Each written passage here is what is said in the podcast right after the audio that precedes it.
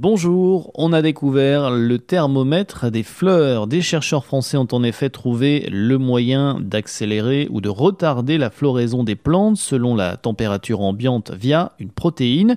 Une découverte réalisée après de longues années de recherche menées par le laboratoire de physiologie cellulaire et végétale de Grenoble en collaboration avec des scientifiques allemands, indiens et espagnols. Cette découverte permettrait donc d'adapter les cultures au réchauffement climatique, mais aussi d'augmenter augmenter le rythme de production avec plusieurs floraisons dans l'année, car aujourd'hui on le rappelle avec les variations de température de plus en plus fortes et de plus en plus incontrôlées, la floraison des plantes se fait plus tôt, parfois trop tôt. Résultat, de nombreuses cultures dépérissent avant même de pouvoir être récoltées quand elles ne donnent pas des fruits de très mauvaise qualité. La découverte de cette protéine apparaît donc comme une révolution pour les chercheurs de Grenoble. Alors concrètement, les scientifiques introduisent cette protéine dans les plantes.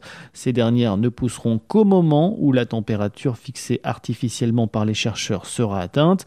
Mais si l'on regarde de près la législation européenne, eh bien ces nouvelles techniques d'amélioration des plantes, comme celle évoquée ici, sont considérées comme des OGM, des organismes génétiquement modifiés, selon un arrêt de la Cour de justice européenne de juillet 2018.